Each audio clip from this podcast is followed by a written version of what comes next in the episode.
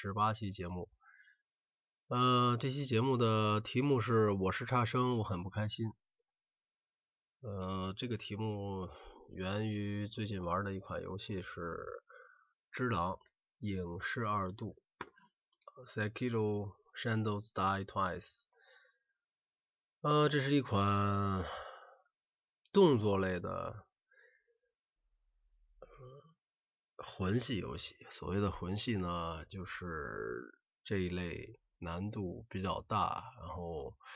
死亡，也就是说你的玩家死亡的代价比较大的一款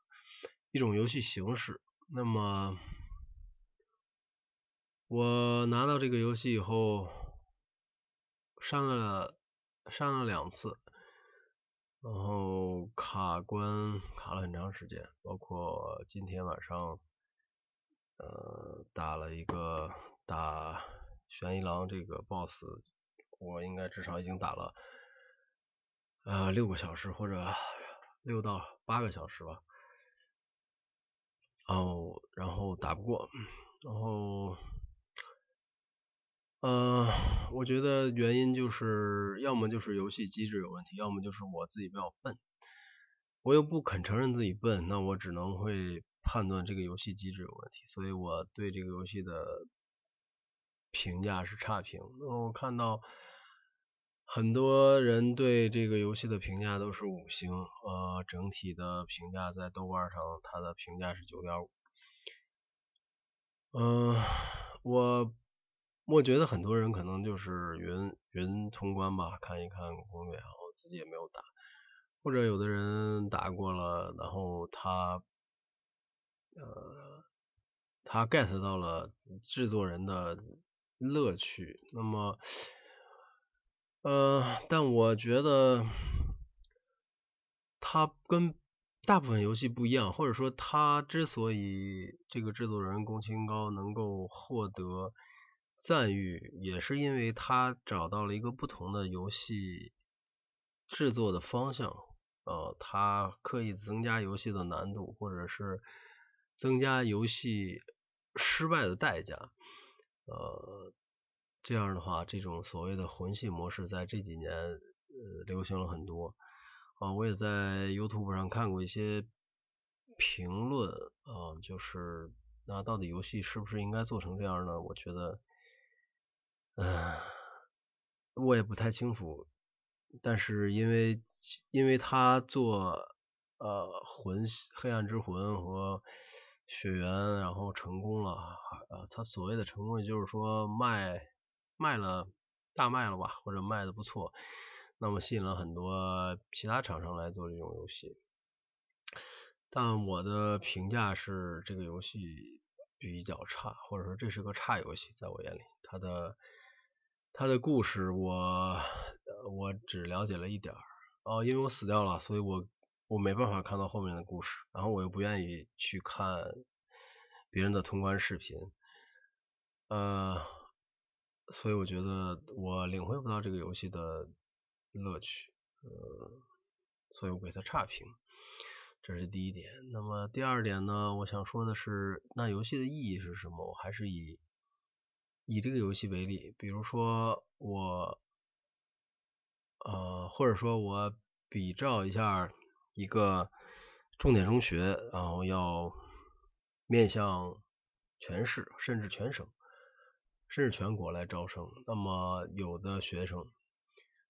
呃，就来参加入学考试。那这个入学考试的卷子肯定是经过这个学校精心设计的。呃，这个某一个考生，某一个学生来了，觉得哇，这个卷子太简单了，对我胃口，哦，就通过了。那大部分的考生呢，或者是嗯呃，或者是完全不会，或者是呃差差几分，然后就没能迈入这个门槛。呃，可能差几分的人，可能还能感觉到这这个卷子哦出的不错啊，出的有有深度，或者是有意义。那么到底到底大部分人来说，作为一个差生，那我我可能这幅这这个卷子我根本答不了多少分儿。然后我还觉得很，我还觉得很伤心，呃，我就会觉得老师为什么会出这种卷子？这种卷子只有一个作用，就是把好好学所谓的好学生和差学生分开。那游戏的意义呢？就像我们学习任何东西，或者是我们做游戏，那么所谓的电子游戏也是从我们日常的这种实体游戏，比如说我们玩玻璃球，或者是我们玩扑克啊。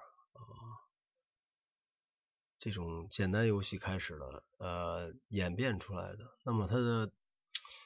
它的难度要适当，它应该在玩家的游戏者的这个可控制范围内或者能力范围内，在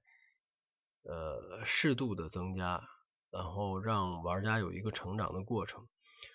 在成长的过程中，在进步的过程中得到满足感和快乐。呃，如果你在这个进步，呃，你你无法迈过这个进步过程，你就找不到快乐。呃，所以大部分游戏都有难度设置。那么，如果我不能简单的，呃，不能通过复杂的难度，呃，困难的难度，那我可以通过简单的难度来来通关啊。我至少要感呃感受到，或者说我了解到这个整个游戏的剧情。啊，我想单纯没有剧情的游戏，像俄罗斯方块这样的游戏，呃，是很少的。就是尤其是在现代现代游戏上，呃，单纯的，嗯，单纯的这种消耗，比如说三消，呃，我们玩的消消乐什么这种游戏是没有意义的，是时间消耗啊，它不是我讨论的游戏的范畴。那么游戏应该是。我刚才说的有三点，难度适当，然后在在提升，在自我提升和进步的过程中获得快乐，然后要了解到剧情。呃，我今天玩过一个好玩的游戏，就是《八八 is you》。那么它的难度，有的关卡难度非常大，呃，而且我也会卡关。但是它的它的难度，或者说它的游戏的特色在于打破了。常规，这和智狼或者说魂系也是一样，魂系也是，它它打破常规，它的比如说我们一般打一个动作游戏，我们小兵就像切菜一样，我把它切过去了。那 BOSS 呢，我可能呃一点一点磨它，然后 BOSS 的招式会相对稳定，呃不会太复杂。然后我方的角色呢会有比较强的容错的。呃，可能比如说我会蓄力大招，或者是我的血槽会比较长，但只狼不是这样，但只狼就是我给你比较少的血槽，完了你会很快把 BOSS 打死。我第一次删游戏是因为打一个玄一郎前面的那个，我也记不住名字的那个精英怪，呃，他就只有两招。呃，一个一个横向的斩，然后防不住，然后就会一刀死，然后一刀死就一分钟我就死，然后读盘两分钟、三分钟，然后再进去再死，我觉得特别没有意义。呃，我我找不到学习的，呃，我找不到学习的门槛呃路径，呃，完了。就很快会很快就死掉了，不停的死，不停的死，而我又不愿意去看网上所谓的呃大神的攻略，呃，因为玩游戏我的一周目我还是愿意自己打，因为打不过就死循环了。后来我实在没办法，我删了游戏以后，后来又看了一次，然后这个游戏这个这个精英怪有特别简单的办法，就是啊跳起来踩一下，然后然后。呃，踩他，然后打他，踩他，然后打他。你只要不被他的正面攻击打到，然后踩几次就死就死了，就非常简单，就在一分钟之内就可以把他踩死。呃，我也不太理解，呃，设计这样一个怪的意义何在？就是你，呃，你小兵也可以，你给我呃学习或者给我容错的空间，然后让我能够前进。嗯，八八一自由呢，它的它的这个规则就非常的奇妙，然后它是一个，我看过这个作者的主页，他他一开始也做一些很，你看他主页你会觉得，妈的这个这哥们做做的游戏，所有的游戏都特别糙，画面特别糙，啊，他之前也做过一些普通的，比如说射击游戏，或者说横版游戏。但是八八 Is You 就是就是一个普通的解谜游戏，比如说我们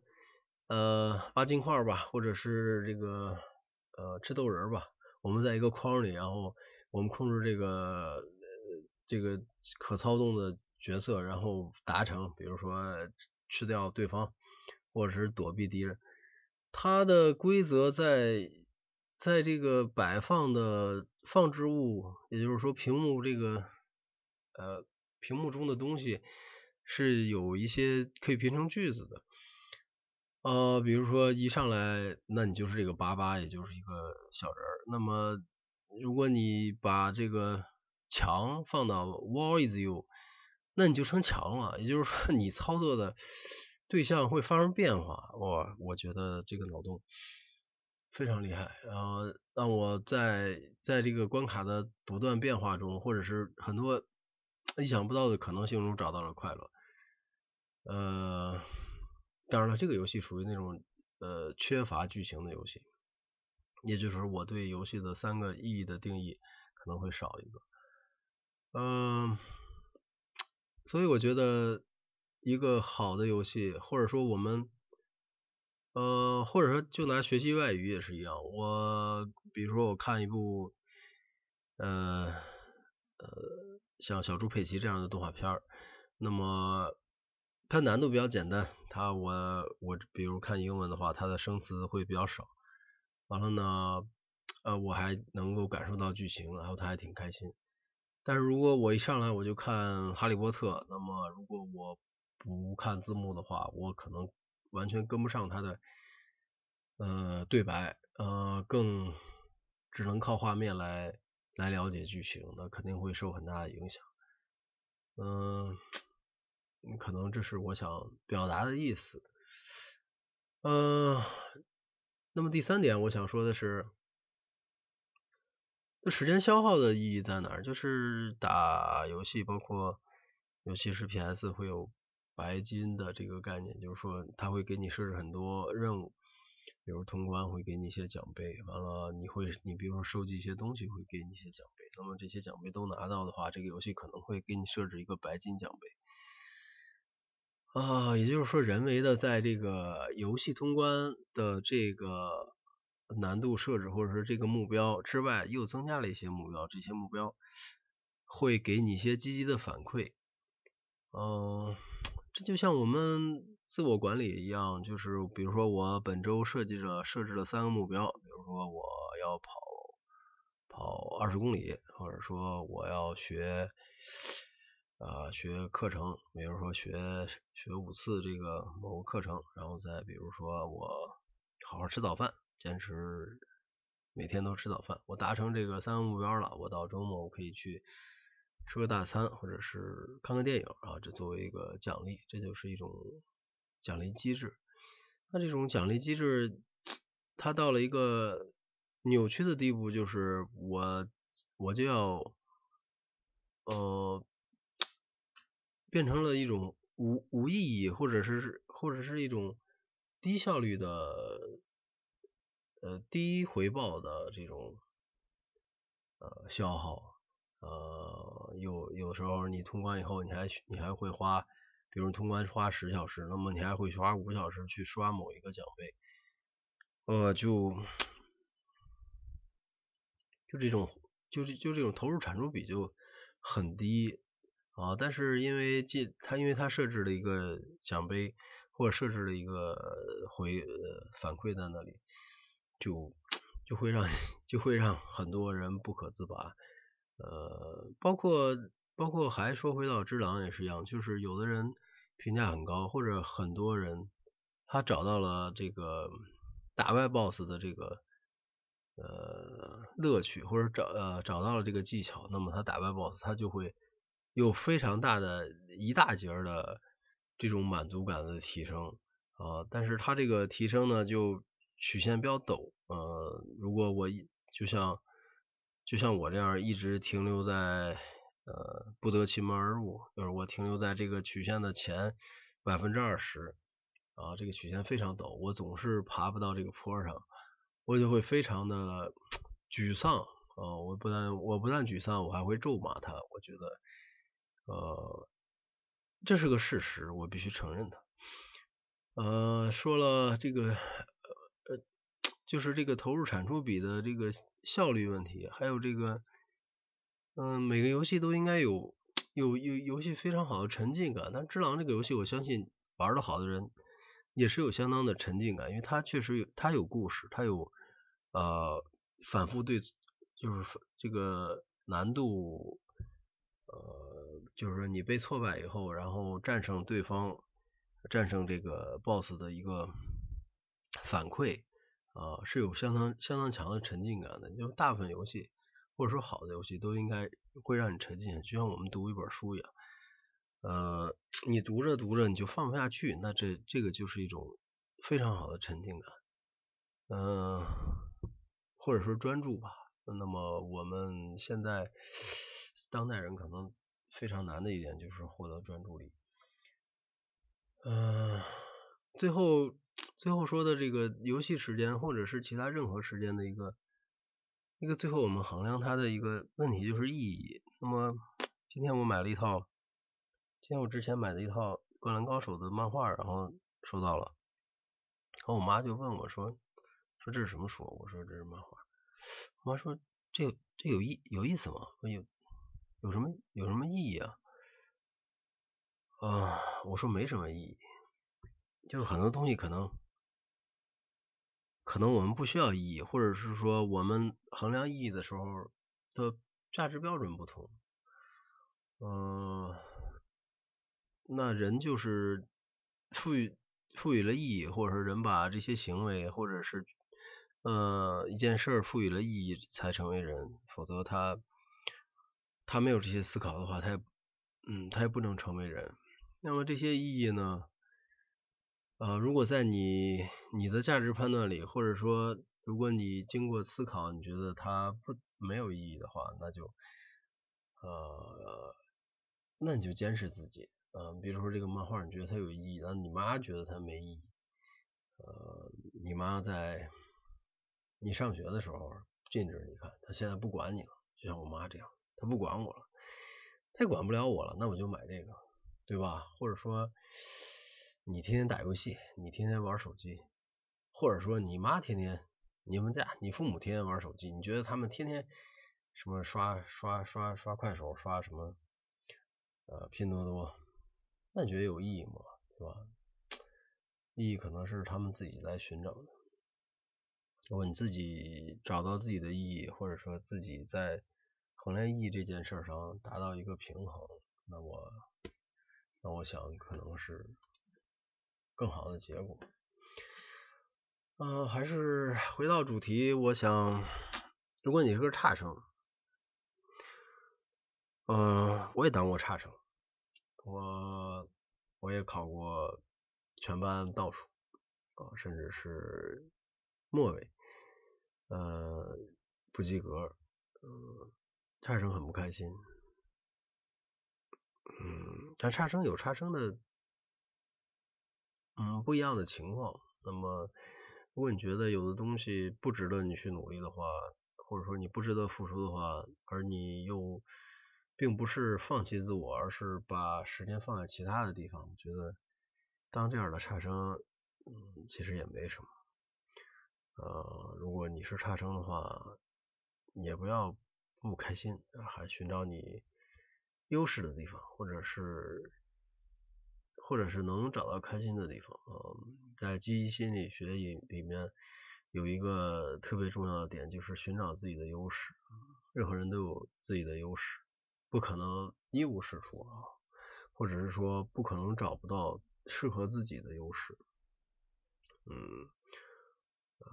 或者说你少一点跟其他人的比较，多一点对自己的呃行为的判断，可能会更更容易摆脱不开心吧。呃，所以打这个游戏打得我挺不开心的。呃，朋友说我心态不好，嗯，确实心态不好，但那他可能就是这样一种来来搅和人的心态的。游戏或者说制作人就是这样满满的恶意，那么我也诅咒他，早点死。呃，这种游戏我相信不会有太长的生命，它它会被良好叙事、良好难度曲线的游戏来来替代。说到难度曲线，就像我们用的 Vim、Vim 或者 Emacs 这样的编辑器，它确实牛逼。然后你喜欢的人，你熟悉的人就觉得哇，这是神神一样的编辑器和编辑器之神。嗯，但是不知道的人呢，我用记事本。或者我用 Word，我都挺开心，我觉得这是这就够了，世界就是这样，那这个难度给少数人留着就行了，然后这些人嗯自得其乐嘛，啊我们当差生我们就当好差生就可以了，嗯，保持心态，说白了保持心态其实是呃各个群体都应该做好的一件事儿。好了，今天的节目就这样。我的幺八幺电台，哦，越来越向呃胡乱瞎扯的方向发展了。嗯，我你感兴趣的话，就订阅收听。拜。